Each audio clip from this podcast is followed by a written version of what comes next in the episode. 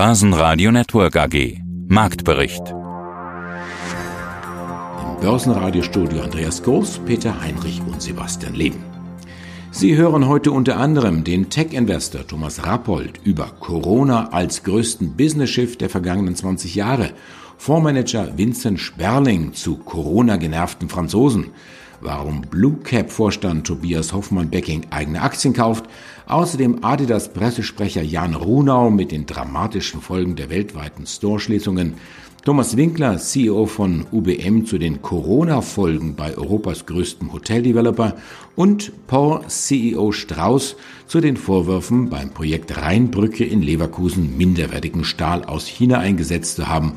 Und last but not least Manfred Hochleitner, Finanzvorstand der Manns AG.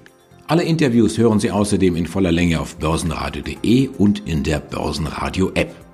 Die Stimmung war gut am Montag. Anleger reagierten auf überraschend gute Unternehmenszahlen und schöpften wieder Hoffnung. Mahnende Rufe dagegen blieben eher ungehört.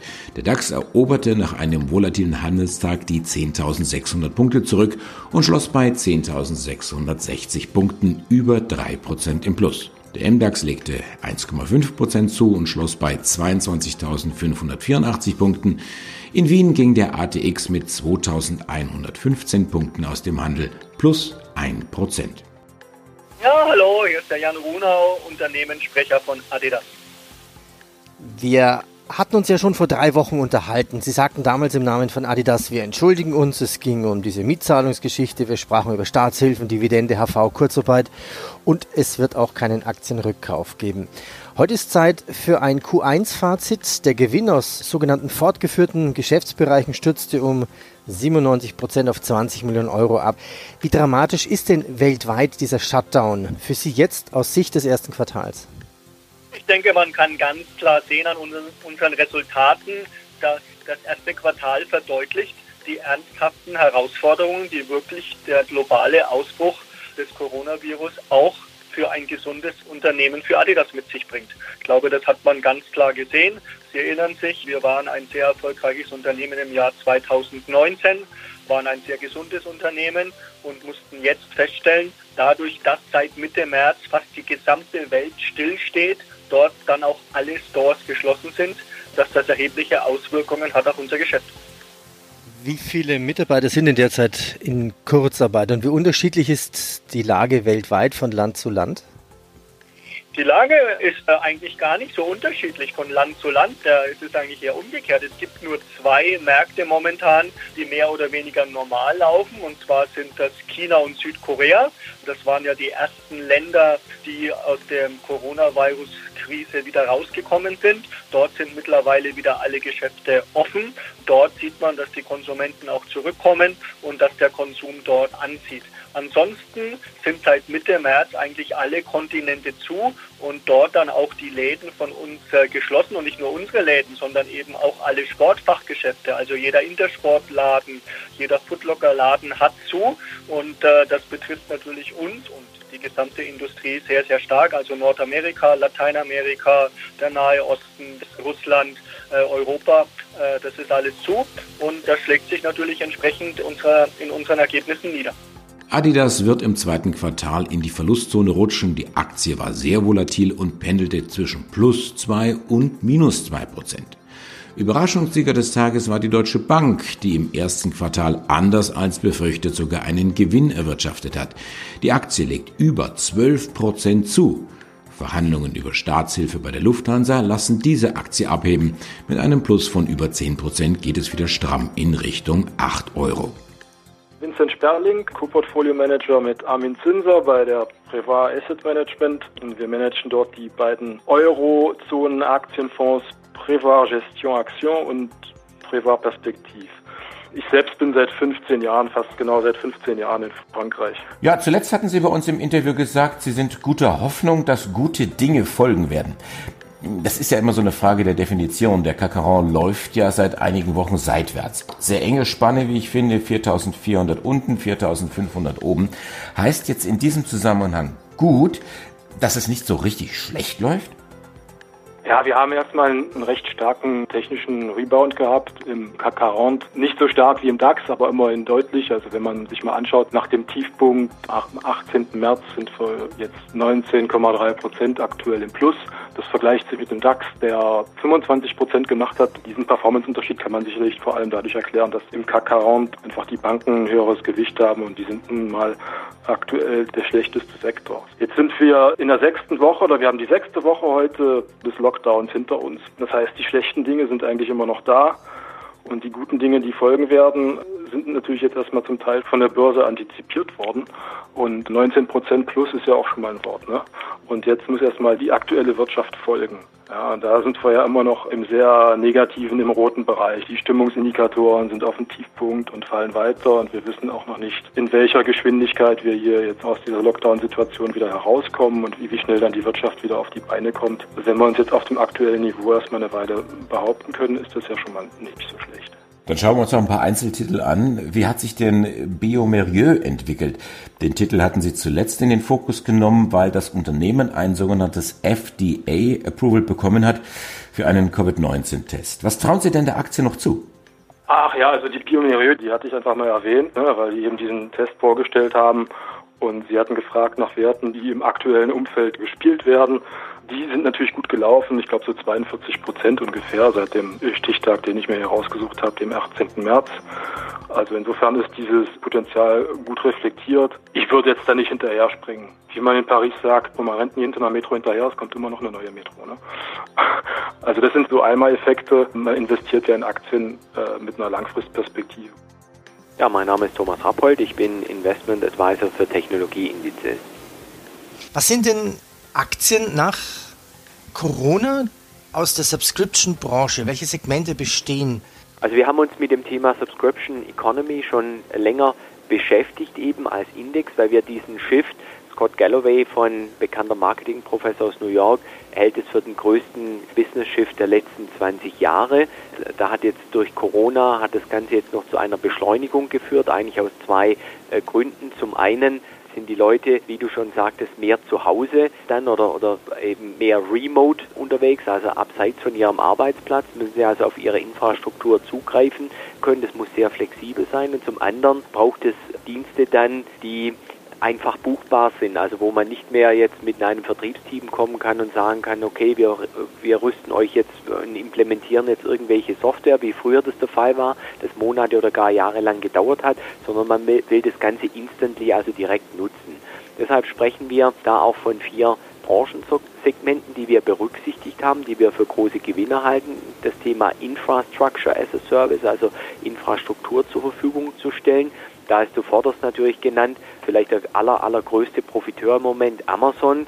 Zum einen, weil die Leute alles bei Amazon einkaufen und weil die meisten oder viele Digitalunternehmen wie eine Zoom im Bereich Videoconferencing oder wie eine Netflix äh, im Videostreaming komplett auf der Plattform von Amazon laufen. Also wenn man so will, ist Amazon im Moment der Infrastrukturanbieter schlechthin, was Einkaufen und Bereitstellung von Cloud-Diensten bedeutet. Äh, dann, dann haben wir die, den Punkt Cloud. Äh, Datensendern, äh, also wie, wie Cloud, das ist eben der Bereich Cloud-Datensender, Rechenzentrumsinfrastruktur, dann die Bereiche Software as a Service, also wo eben Dienste übers Internet zur Verfügung gestellt werden. Da kommen wir ja gleich dann zu einzelnen Unternehmen dann dazu. Und es sind äh, generell auch Unternehmen eben sogenannte X as a Service, dass man immer mehr Dienste wie zum Beispiel Lieferbringdienste dann, äh, die die Leute heute auch äh, weiträumig nutzen, eben aus der Cloud quasi nutzt als Abo-Dienst. Auch Bayer hat die Anleger überzeugt, dank guter Geschäfte mit Dünger und Blutgerinnungshämmern. Die Aktie kam mit 6% Kursplus noch unter die Top 5 im DAX. Rot dagegen die Vorzeichen beim Öl, sowohl WTI als auch Brent sind erneut stark angeschlagen. Mein Name ist Hoffmann Becking. Ich bin seit dem 1.4. diesen Jahres bei der Bookcap AG zuständig für das Thema Investments oder M&A im Allgemeinen und für das Thema Kapitalmarkt und war vorher zehn Jahre bei Rothschild und davor acht Jahre in verschiedenen Private Equity Fonds tätig. dann nochmal kurz zu Ihrer Person. Sie haben am 25. März für 100.000 Euro Blue Cap Aktien gekauft, haben dafür 12 Euro bezahlt die Aktie. Heute, etwa einen Monat später, sind die Aktien 40 Prozent höher. Das klingt erstmal nach einem guten Deal, aber ich bin ein bisschen fies. Rückblickend betrachtet wäre der Einstieg zehn Tage früher noch besser gewesen. Da waren es gerade mal 10 Euro. Ja, hätte, hätte Fahrradkette. Auch Insider treffen nicht den optimalen Zeitpunkt. Was ist die Lehre für Sie? Nee, das ist rein durch die Insider-Thematik getrieben. Wir waren ja im Verkaufsverhandlung zu EMTech und wir können erst kaufen, wenn das announced ist. Insofern haben wir diese fünf Tage auch abgewartet nach Announcement. Das war rein technisch getrieben, der Zeitpunkt. Sonst hätten wir wahrscheinlich früher gerne gemacht, ja. Aber der Grund, warum Sie gekauft haben, können Sie uns dazu was sagen? Nee, der Grund an sich ist es ja ganz klar. Also aus meiner Sicht, das ist eine rein persönliche Sicht, äh, schon damals, wie ich mich für den Job entschieden habe, es ist ja eine schöne Plattform, die unterbewertet ist aus meiner Sicht. Da ist wesentlich mehr drin, als man vielleicht auf, auf den ersten Blick sieht. Und man kann auch viel mehr daraus machen. Insofern glaube ich schon, dass wir langfristig da Wert generieren können. Es gibt ja die NAV-Indikation und da traden wir ja deutlich drunter und es zeigt eben sich auch, siehe EMTech, dass man die NAVs auch generieren kann. Also oder sogar mehr als ein NAV. Insofern glaube ich schon daran, dass wir langfristig hier gute Werte generieren können, eben auch für mich persönlich am Ende. Das Autogeschäft in China scheint sich wieder zu stabilisieren. Daimler meldet, dass man dort im März über 50.000 Fahrzeuge verkauft hat. Das ist zwar deutlich weniger als vor der Corona-Krise, hebt aber merklich die Stimmung bei den Anlegern von Autowerten. Ja, ein herzliches Grüß Gott aus Wien. Mein Name ist Karl-Heinz Strauß, CEO und Miteigentümer der österreichischen POR AG. Und dennoch tun sie etwas Konsequentes, nämlich streichen die Dividende. Das ist ja etwas, über das gerade viel diskutiert wird, was man bei manchen Firmen bemängeln kann. Auf der einen Seite werden da Hilfen oder Kurzarbeitergeld und ähnliches auf Steuerbasis, Steuergelderbasis beantragt. Auf der anderen Seite wird dann Geld an Investoren ausgeschüttet. Genau das tun sie nicht. Eine Dividendenkürzung war ja ohnehin schon beschlossen. Da haben wir im letzten Interview schon drüber gesprochen. Jetzt wird die Dividende gestrichen. Das gefällt Aktionären natürlich nicht so sehr. Äh, wie rechtfertigen Sie die Entscheidung? Naja, wir haben ja ursprünglich vorgehabt, wie auch im November angekündigt, Sie haben es erwähnt, eine Senkung der Dividende durch unser schlechteres Ergebnis auf 40 Cent. Wir haben dann sehr genau geschaut, was können wir tun. Wir haben uns das, glaube ich, nicht leicht gemacht. Das ist jetzt letzte Woche entschieden worden. Aber es tut sich viel. Wir nehmen Kurzarbeit in Anspruch. Wir nehmen die eine oder andere Vorsorge eventuell, zumindest optional ob man Liquidität brauchen wird oder nicht, was wir definitiv nicht brauchen werden. Und wir haben natürlich auch geschaut, Management hat freiwillig ein, zwei Monate auf Teile des Gehaltes verzichtet, bis hinunter auf die Führungsebenen haben eigentlich alle verzichtet. Und wir glauben eigentlich, und das war eigentlich die Conclusio, dass es aus Prinzipien der Vorsicht, aber vor allem auch aus Solidarität nicht geboten ist, heuer eine Dividende auszuschütten. Unser Unternehmen gibt es seit 150 Jahren. Wir haben eine ganz klare Policy, wo wir mit Dividende unsere Aktionäre erfreuen. Aber ich glaube, dass auch dieses Corona-System für alle Leute, die heute leben und morgen leben werden, ja, etwas so Einmaliges ist, dass es auch eine einmalige oder einen einmaligen Verzicht auf die Dividende wirklich vertretbar ist. Aus Solidarität gegenüber allen. Ja. Ansonsten hat die BOR ganz klar Dividendenpolicy 30 bis 50 Prozent Payout Ratio und wir werden das auch sofort wieder machen, wenn die Zeiten von Corona vorbei sind. Überhaupt keine Frage. Ja, herzlich willkommen. Mein Name ist Manfred Hochleitner. Ich bin der Finanzvorstand der Manns AG mit Sitz in Reutlingen. Die Manns AG, Maschinen- und Anlagenbauer für. Und die Liste ist lang. Solarindustrie, für Flachbildschirme, für die E-Mobilität. Unser Interview findet heute im Rahmen der MKK, der Münchner Kapitalmarktkonferenz statt. Das ist jetzt auch eine Online-Konferenz.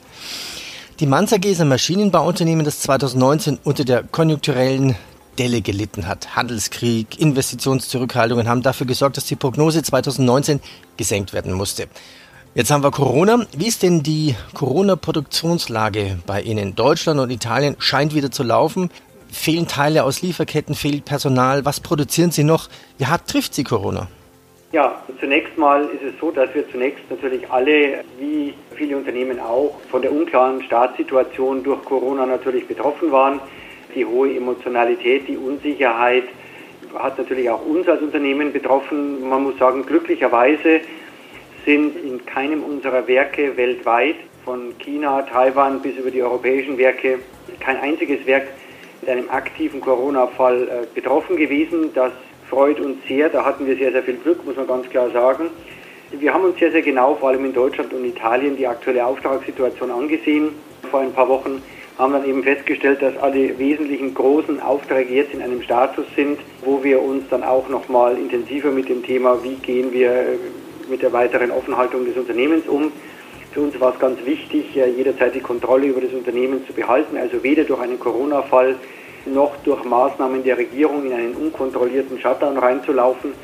Äh, deshalb haben wir uns in Deutschland und Italien dann ungefähr zweieinhalb, drei Wochen vor Ostern entschlossen, die Unternehmen geregelt nach unten zu fahren in eine rund dreiwöchige Betriebsruhe. Wie gesagt, in enger Abstimmung mit der Auftragsabwicklung. Äh, wir haben dort noch äh, relativ große Aufträge auch zu einem vernünftigen Zwischenabschluss gebracht, haben dann die Mitarbeiter nach Hause geschickt, haben dort Überstundenkonten äh, abgebaut, um für die Zeit eben nach, dieser, nach diesem Shutdown geregelt nach oben fahren zu können. Das haben wir dann am Dienstag nach Ostern hier in Deutschland begonnen. In Italien waren die Regelungen noch etwas schärfer. Aber das, die, der Standort hier in Deutschland wurde am Dienstag nach Ostern wieder geregelt nach oben gefahren, mit Schichtmodellen auch in der Verwaltung, mit Homeoffice. Leider auch zum gewissen äh, Teil mit rund 25 Prozent äh, sind Mitarbeiter tatsächlich wegen Corona eben nicht arbeitsfähig, weil die nicht an bestimmte Standorte reisen können, an bestimmte ja, Kundenstandorte, um dort die Aufträge abzuwickeln. Die muss man dann auch teilweise in Kurzarbeit schicken. Basen Radio Network AG Marktbericht